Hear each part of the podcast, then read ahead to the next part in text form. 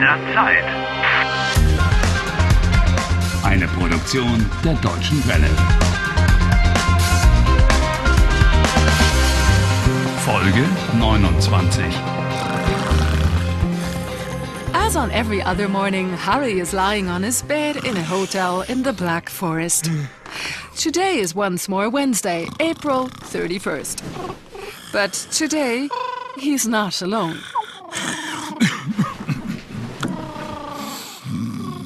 Little penguin has latched onto him. It spent the night with him. Obviously, it just can't wait to get on with a new day. You've got a visitor. Your penguin.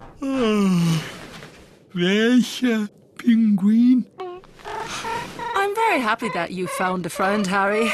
But um, do you really have to take the penguin to bed with you? Ach, so. Dieser Pinguin.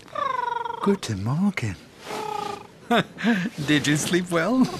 He's obviously waiting for the weather forecast as eagerly as you are. Oh, yes, the weather forecast. Guten Morgen. Heute ist Mittwoch, der 31. April. 7 Uhr. Oh, here we go. Und wieder einmal wünsche ich einen guten Morgen. Hey. Und damit wie üblich ein Blick auf das Wetter.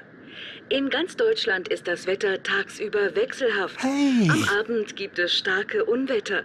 Es regnet, es blitzt und es donnert. Did you hear that? Gewitterwolken über Es den regnet, Schwarzwald es konzentrieren blitzt und es donnert. Es, it, Abend gibt es replaces the subject in the sentence because there's no one who actually makes the rain, lightning and thunder. So you say in German, es regnet. It's raining. Hey, don't you hear it? Hmm? The weather forecast has changed. And so what? That means the weather forecaster is also stuck in the time warp. Hmm, that's correct. Hang on. I've got to find out what this weather forecaster knows. How did she get into this time warp? How long's she been in it? Perhaps she knows how to get out. And where do you want to meet her? Where I've met her before, in the forest, not far from here.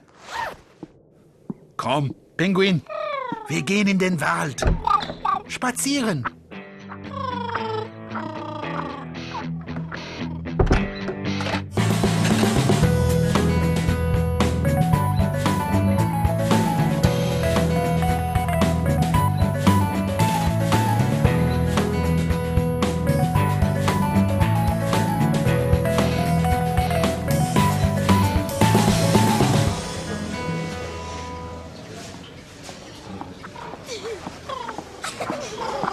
Willkommen. Guten Morgen. Ich heiße. Hallo? Hallo, warten Sie. Harry, warte! The hotelier wants something from you. Oh, he wants to say hello just like every morning, that's clear. Wie heißt du, Pinguin? Guten Morgen. Guten Morgen. Wo kommst du her? Ich heiße Thomas Strobel. Wie heißen Sie? Ich heiße Harry Walcott und das ist mein Pinguin. Entschuldigung.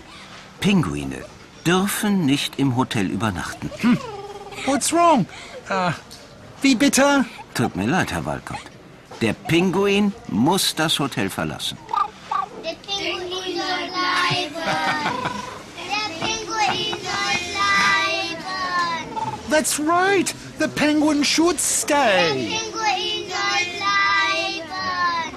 Nein, bedauere.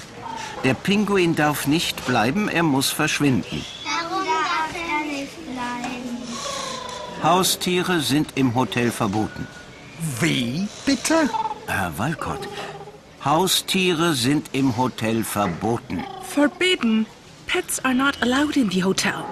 I don't care. Ich muss jetzt gehen. Helen won't be in the forest forever. Äh, Herr Strobel, morgen ist der Pinguin weg. Gut, von mir aus. Ich will nicht herzlos sein. Der Pinguin darf bleiben, aber nur eine Nacht.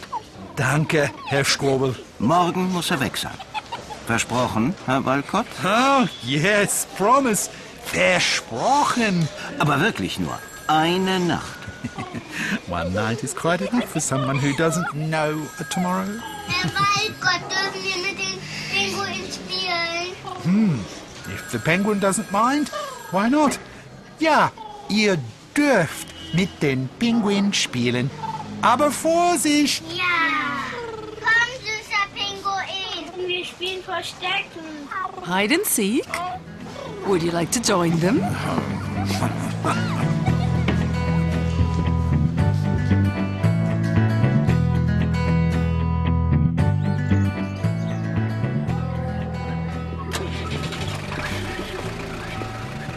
Taxi?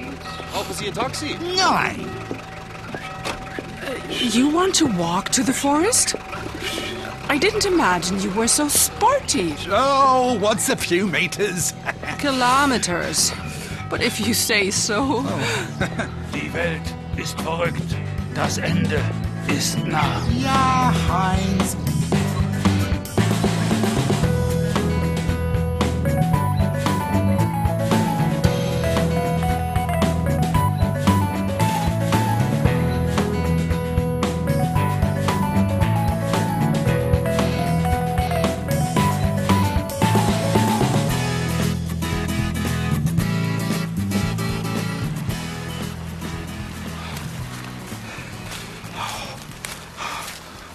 Helen? Where's Helen? Oh, I don't understand. Helen war here. Right here is where I met her. Harry, I don't like having to say this, but why should Helen be here today as well? You haven't been here every day, have you? Oh, missed.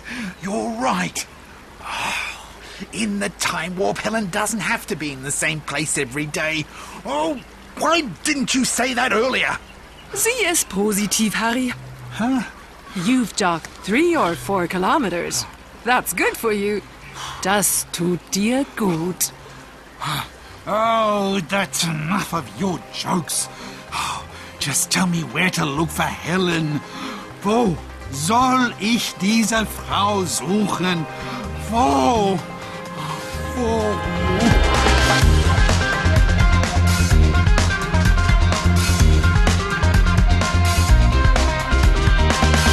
Helft Harry. Lernt Deutsch. dw.com slash Harry.